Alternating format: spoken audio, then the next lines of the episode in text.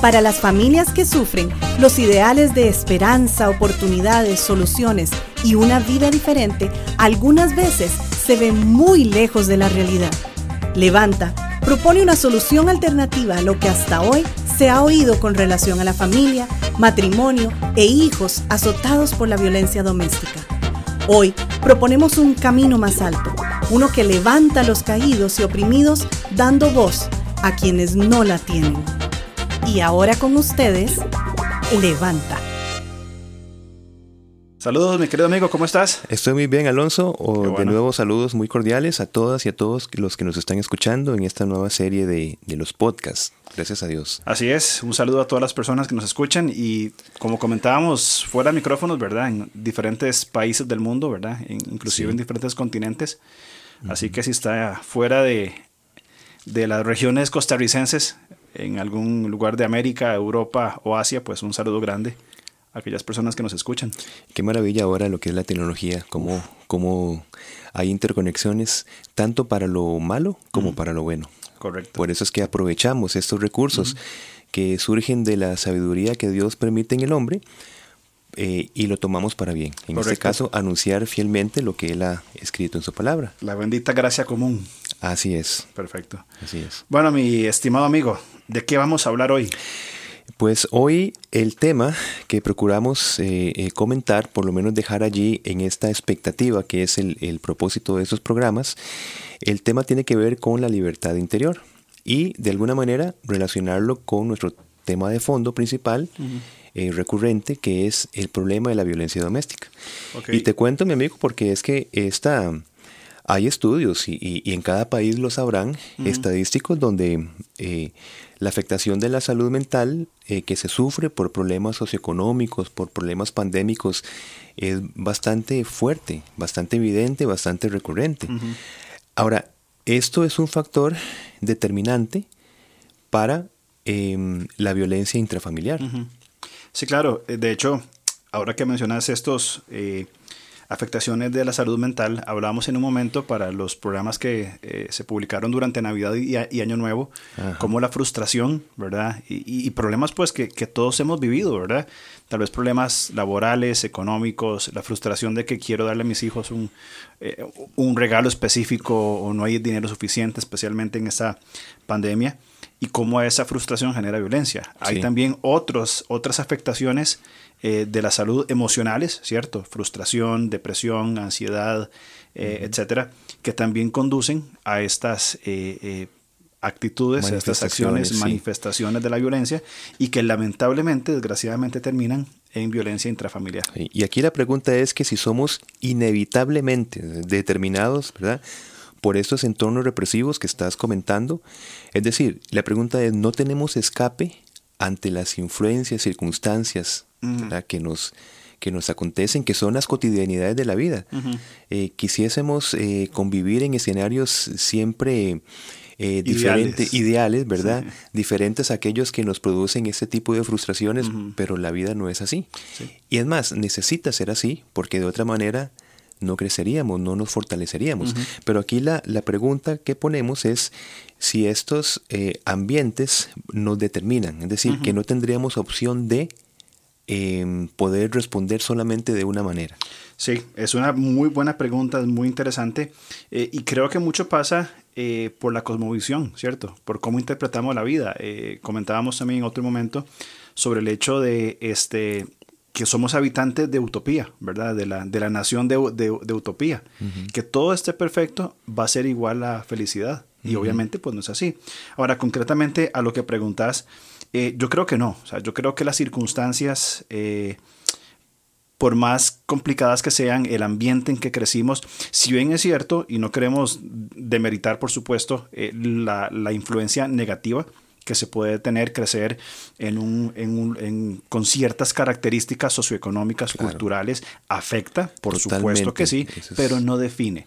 Y creo que es ahí donde nosotros tenemos que comenzar a eh, romper estas cadenas, por usar una expresión, y caminar hacia la libertad eh, interior, sabiendo que esas influencias que todos pasamos, yo por lo menos crecí en, en un hogar promedio costarricense, ¿verdad? En, los 80s, ¿verdad? 90s.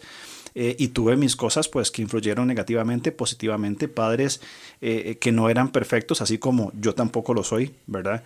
Este, pero nuestras circunstancias, nuestro medio ambiente afecta, pero no define quién soy ni tampoco cómo me desarrollo en los nuevos ambientes que vamos generando en, nuestra vida. O sea, que estás diciendo que aun cuando eh, estamos influenciados por el entorno, se conserva, digamos, un índice de libertad interior.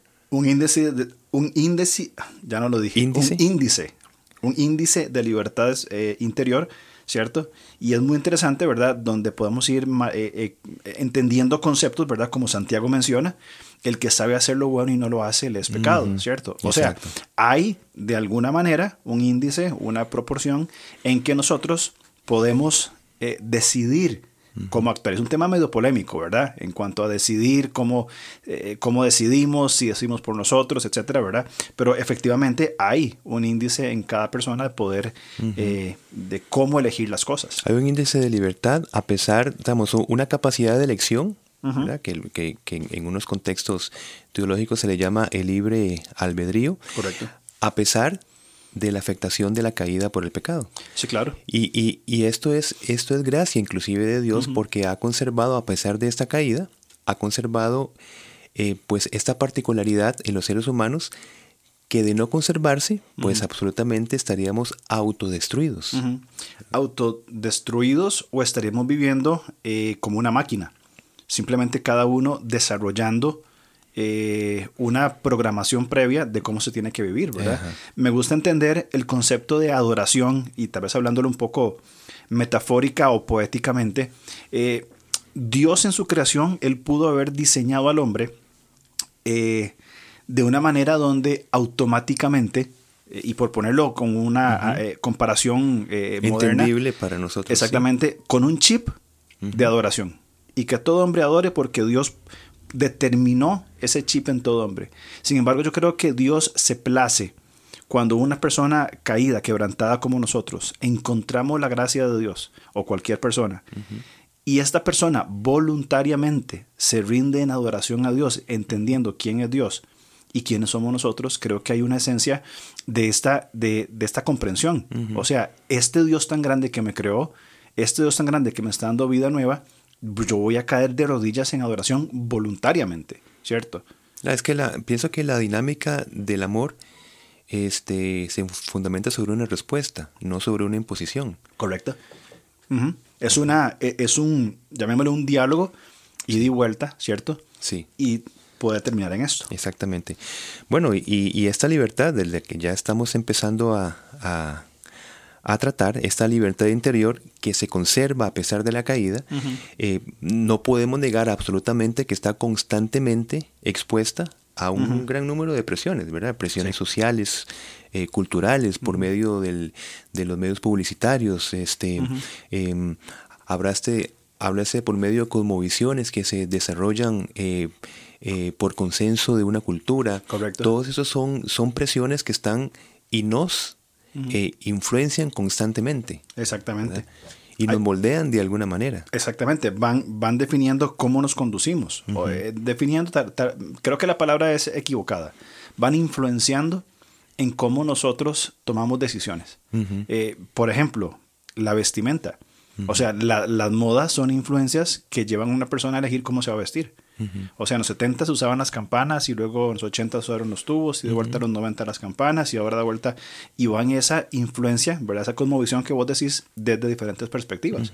Ahora, trayéndolo al campo del que estamos hablando, eh, eh, me gustaría preguntarte cómo, cómo ves vos, cómo, cómo, cómo podríamos entender esto en un hombre violento, estas presiones eh, externas, eh, socioeconómicas, culturales, de patrones que fue que esta persona aprendió en, su crianza, eh, el ambiente, el barrio donde creció, ¿cierto? ¿Cómo podría afectar a una persona violenta y cómo puede decidir qué es lo que va a hacer?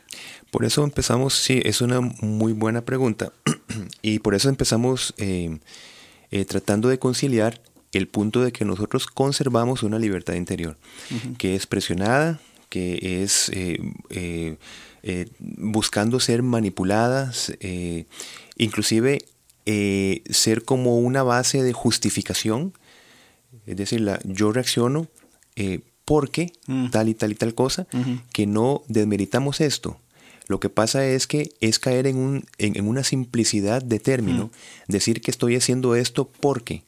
Eso es el mismo patrón que vemos desde Génesis capítulo 3, donde se enfrenta esta libertad humana y el ser humano llega y le, por así decirlo, le manda la pelota, le tira la pelota a las circunstancias o a la otra persona. La mujer que me diste. Eh, es, eh, por ejemplo, ¿sí? o la serpiente. o la serpiente, claro. Sí. Que es una, una, un muy hermoso cuadro de esta particularidad y realidad humana a partir del pecado. Pero Dios llega y enfrenta, porque llama a cuentas al hombre. Muy Correcto. Ahora, sobre esta base, que estamos hablando de la libre elección, eh, el hombre violento decide reaccionar de esa manera. Que por supuesto hay personas que tienen más presiones que otras, pero ninguna persona por esas presiones va a terminar completamente esta capacidad de libre elección. Entonces, desde ese punto de vista, una persona violenta decide reaccionar así. Correcto. Decide responder a la presión de forma violenta.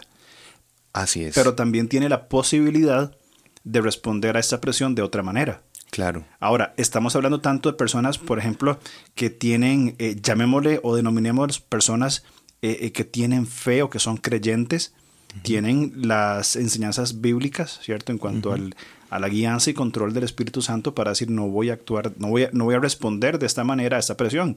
Pero también personas que no son creyentes, ¿cierto? Que no tienen, llamémosle, una fe activa por usar una expresión y tal vez sea una expresión equivocada, pero aún también las personas que no son creyentes, ¿cierto? Que no creen en Dios, que tienen su propia creencia o una creencia diferente, también tienen la habilidad de no responder en violencia a esas presiones.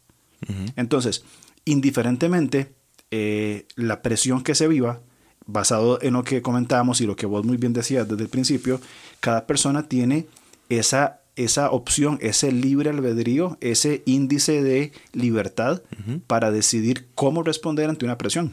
Inclusive la persona, sí, correcto, la persona que eh, responde violentamente está decidiendo, es decir, ahí, se está afirmando la capacidad de elección, eh, porque esas presiones llevan a la persona a reaccionar de una u otra manera. entonces significa que sí hay posibilidad de una u otra forma de expresión. Entonces la persona decide actuar de esa manera. Si decide actuar de esa manera, está escogiendo entonces convertirse en un juguete de las condiciones. Correcto. Em, porque em, eh, sabemos que las condiciones pueden llevarnos hacia un crecimiento o pueden llevarnos más bien hacia un eliminar esa dignidad humana que tenemos en cuanto a la capacidad de elegir lo bueno. Correcto. Entonces, las personas que responden violentamente a las presiones, cualquier tipo de presión, cualquier tipo de eh, trasfondo, cualquier tipo de eh, influencia, ¿verdad? O llamémosle el justificante que ponen cuando agreden. Yo, le, yo agredí porque mi trasfondo, porque no tengo plata, porque soy deprimido, porque, etcétera, ¿cierto? Tienen esa habilidad entonces de decir, no voy a responder de, de esa manera. Y vos decías, eh, son, son juguetes, ¿verdad? Y cuando decías juguetes pensaba en una eh, un títere, una, ¿cómo se llama? El que tiene los... Marioneta. Marioneta, correcta, se me fue el nombre, una marioneta eh, movida por los hilos de las circunstancias. Ahora, ayer hablábamos un poco, vos y yo, este, sobre que el sufrimiento, y de hecho hay, un programa sobre el, sufrimiento. próximo podcast. El próximo sobre, sobre sufrimiento, así que no voy a entrar mucho en el tema, pero el sufrimiento no necesariamente es malo. Puede traer frutos y aprendizaje de, esa, de, esa, de ese aspecto, ¿no? Eh, yo lo veo como neutral y eso lo, lo hablaremos en el, en el, próximo podcast. Pero es, es, importante, Alonso, acá, para que no vayamos a entrar en, en controversias que podrían darse, porque cuando hablamos de que em, eh, tenemos la posibilidad de, de, tender hacia lo bueno, no debe confundirse esto porque Romanos 13, 12 dice, por ejemplo, no hay quien haga lo bueno, no hay ni siquiera uno. Por eso es tan importante entender el contexto de las palabras para no sacarlas simplemente y meterlas en una conversación donde no aplican. Buen punto. Aquí en ese sentido, no hay quien haga lo bueno, se refiere a que por la condición caída, no hay quien busque a Dios, no hay quien se vuelva a Dios para buscar ser eh, digamos, salvo, regenerado, etcétera. Por eso es una condición de gracia. Eh, ahora, hay una decisión A, pero no hay quien tome, digamos, ese volverse a Dios. Aquí estamos hablando de que, a pesar de todo y por esa gracia común que dijiste al principio, gracia común significa esa capacidad que el Señor ha dejado, a pesar de la caída, para que no nos autodestruyamos o no seamos, digamos, esas criaturas que solamente tienen tendencia hacia lo malo. La raza humana no podría mantenerse absolutamente así, que esa es la condición, por ejemplo, de los demonios. Correcto. Los demonios son, son criaturas que no tienen un ápice de bondad. En el ser humano se ha conservado un ápice de bondad. Y eh, recordemos lo que Jesucristo decía, si ustedes, siendo malos, saben hacer cosas buenas, pues, ahí está muy claro esto, ¿verdad? Pablo se encuentra en, un naufragio y llega con los habitantes de la isla de Malta y se encuentra con que estos hombres naturales, dice Pablo, les presentaron eh, todas las condiciones de ayuda, etc.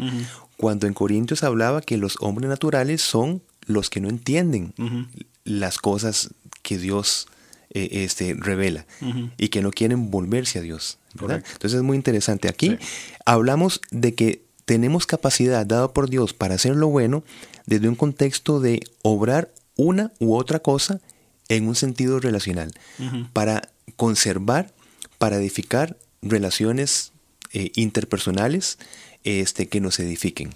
Hablamos entonces un poco, y creo que lo vamos a hablar también más adelante, de conciencia y de moral entonces. Ajá con las personas, eh, eh, toda persona tiene una conciencia, ah, tiene cierta moralidad y puede hacer o puede ha aprendido a hacer el bien, aunque, como decíamos en Romanos, ¿verdad? No está esa intencionalidad de buscar a Dios, sabiendo que fue Dios quien eh, reconcilia al mundo consigo mismo. Claro.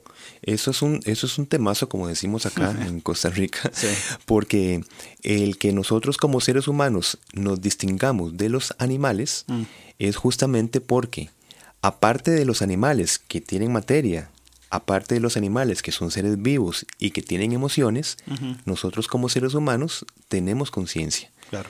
Por eso somos creados a imagen y semejanza, de, Dios. En ese sentido, este, tener conciencia es poder eh, tener un entendimiento de nosotros mismos, eh, eh, poder tener una introspección, y allí tiene que ver ese tema de la moral. Claro. Lo bueno y lo malo. Los animales actúan por instinto.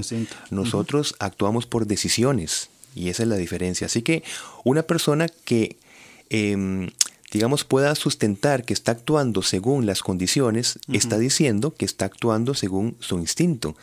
Es decir, se está equiparando como los, una conducta animal. Pero debe recordar de que como ser humano tiene capacidad de decisión. O sea, actúa según sus decisiones. Correcto.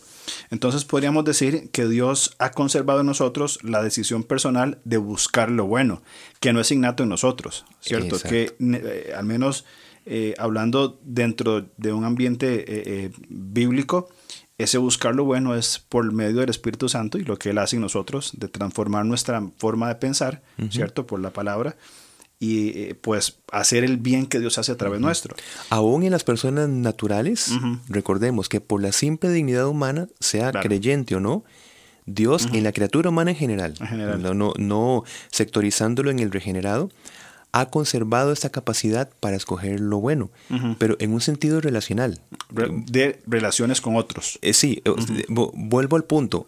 Ha dejado esta capacidad en el ser humano en general porque si no, hasta el día de hoy no podríamos subsistir como especie humana, es lo que quiero decir. Entonces estamos hablando que, por ejemplo, las leyes civiles, la urbanidad, eh, la cortesía, eh, el respeto mutuo, eh, el hacer un alto en un cuando vamos conduciendo, es parte de estos elementos de saber hacer lo bueno para sostener esas relaciones de, supervivencia. Claro. Igualmente, a veces, eh, digo a veces, ¿verdad? Tal vez mal, mal usado la palabra, pero se hablan de eh, acciones humanitarias. Eh, estas acciones humanitarias procuran el bienestar de otras personas. Podemos encontrar de la humanidad, de la humanidad y de la creación, a eso iba, ¿verdad? Inclusive de la, de la, de la creación yo no sé, y aquí tal vez me salgo del guion, si podemos este, entrar también o, suponer que esto entran en temas de,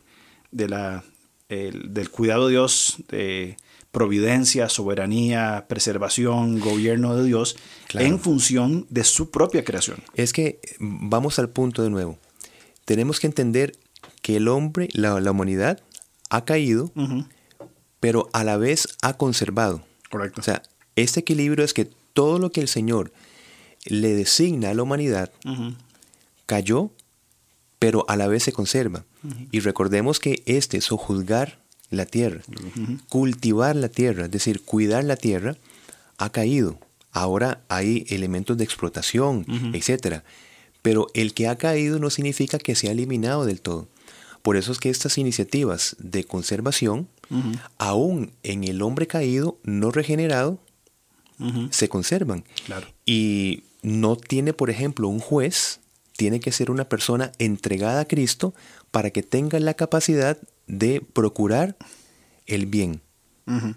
Pero entendiéndolo otra vez, ese bien en el sentido relacional. relacional. De convivencia. De convivencia. Para no matarnos unos a otros. De hacer justicia. Exacto. ¿Verdad? Entonces, eh, por, eso todo esto es para decir que esto, todo esto que estamos hablando, esta libertad interior, esta, a pesar de la caída, esta conservación que Dios da para procurar lo bueno, se conserva en todo ser humano, por supuesto, incluyendo la persona violenta, que lo que está haciendo es que está decidiendo destruir. Correcto. Pero tiene la capacidad de decidir no destruir.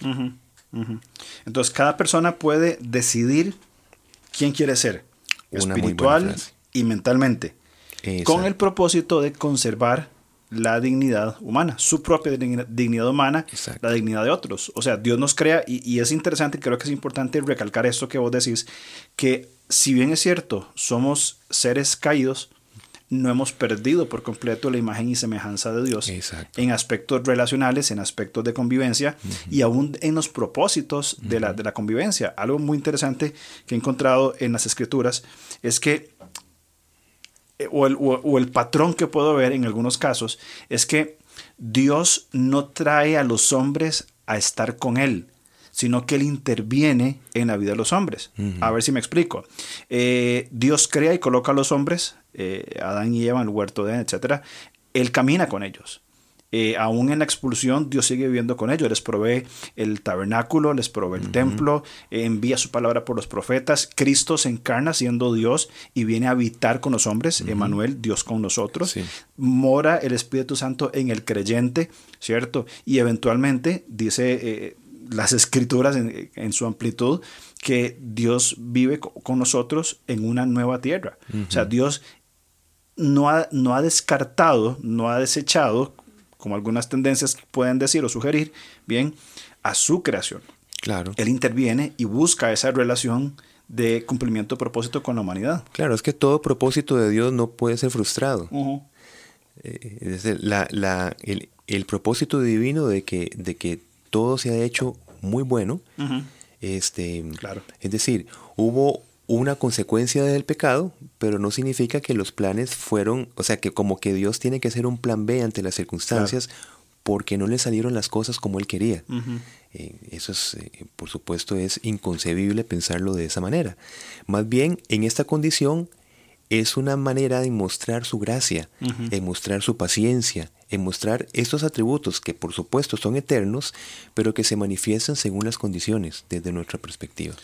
Totalmente de acuerdo. Creo entonces de que podemos eh, pensar de que sí es cierto, y, todos por vivencia lo hemos vivido, somos influenciados por condiciones externas.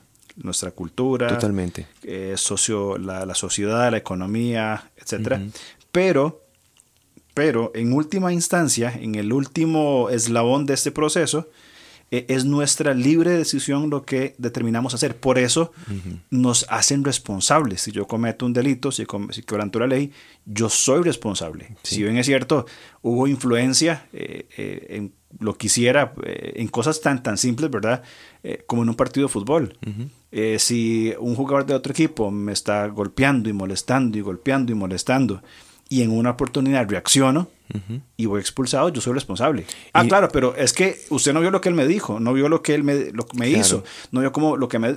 No importa, usted hizo su responsable, punto, se acabó. Exacto, es decir, no le sacan la tarjeta amarilla a la familia o, o, al, o, al, que eh, en la calle al que le dio un improperio, etcétera, le sacan al jugador por lo que hizo. Es responsable de sus propios actos. No, y, y ya, ya para, veo que se nos está acabando el tiempo, pero precisamente esta libertad interior, ¿verdad? Dios la ha permitido, y eso para que nos quede todo muy claro, em, porque la permite para darle a la vida a pesar de intención y sentido. Correcto. Intención y sentido es eh, necesario terminar este programa para poderlo enlazar con el próximo. La vida tiene intención y sentido porque de esta manera somos capaces de elevarnos ante situaciones adversas. Mm. Si no se conserva, si Dios no ha conservado esta libertad interior, la pregunta es cómo, en las particularidades de un mundo caído, podemos elevarnos ante situaciones adversas. No habría posibilidad. No habría esperanza. O sea, estamos diciendo de que sin las cosas, sin, sin, estos, eh, eh, sin, estas circunstancias eh, contrarias, negativas, dolorosas, como quieran calificarse, sin esta adversidad no podemos crecer. No. Necesitamos el tiempo duro de prueba, de, de enfrentarnos con influencias, ¿cierto? Para poder crecer y dar pasos de madurez. Sí. La vida, hablaste al principio de esta eh, eh, relación que había al principio con Dios. Bueno, esa relación se corta, pero veámoslo desde ese punto de vista. Iniciamos un camino de regreso al Padre. De regreso a Dios. Y en ese camino es un largo camino con circunstancias, como pasó, por ejemplo, el hijo menor de la, de la parábola de, los dos hijos, conocido como el hijo pródigo, pero es un regreso al Padre. Claro. Y vean que para regresar pasó por diferentes circunstancias necesarias porque de otra manera no hubiera vuelto en sí, como dice la escritura. Mm, y cuando volvió en sí, hace su retorno al Padre. Una bellísima ilustración en e, e, exacto en el cuadro que significa la vida nuestra volvemos. Ya aquellos que han recibido a Jesucristo como su Señor y Salvador ya tienen una morada. Tiene el camino sí. Pero no significa que no hay que recorrer un camino en esa digamos eh, particularidad ya lograda por Cristo. Entonces dos, dos cosas para ir cerrando. Uno a veces tocar fondo es lo que necesitamos para eh, volver en sí. Volver en sí, como el hijo pródigo. Entonces, lo que hemos hablado hoy puede ser un buen tema para una persona agresiva, violenta, tal vez ese hombre frustrado que, ha caído en este, en, estas, en este irrespeto a la dignidad humana, en este pecado de la agresión en cualquier forma, psicológica, verbal, económica, física, contra su esposa, su, su, eh, pareja. Eh, esto es para esta persona. Que estos tiempos de tocar fondo, de sentarse y decir qué hice, por qué tengo que vivir esto, que está en ese conflicto, bueno, esa es una oportunidad para crecer y, saber de que todas sus influencias, todas sus presiones no deben necesariamente desembocarse en abuso y agresión contra otra persona, sino como el camino que solo Dios puede dar de salir de estas presiones eh, o canalizar correctamente esas influencias y crecer en medio de presiones, adversidades y tiempos difíciles. Estimada amiga y amigo, recuerde al final de este programa, Dios como creador nos ha conservado como criaturas humanas libertad interior. Mm. Nunca debemos olvidar esto. Sí podemos decidir por lo bueno. Correcto. En sentido relacional. Hermano, tenemos que irnos. Gracias por el tiempo de poder conversar. Gracias a vos, gracias también a los que nos están escuchando, eh, el tiempo que han invertido también para este podcast. Y también gracias a Gilo y a Linaje Producciones por su apoyo en este tiempo. Un gusto verte. Igualmente, nos vemos, si Dios lo permite, la otra semana eh, con una continuación del tema, el sentido del sufrimiento. el sentido del sufrimiento. Lo que viene la otra semana, para que nos acompañen. Lo escucharemos entonces. que estés bien, nos vemos. Gracias. Gracias. Chao.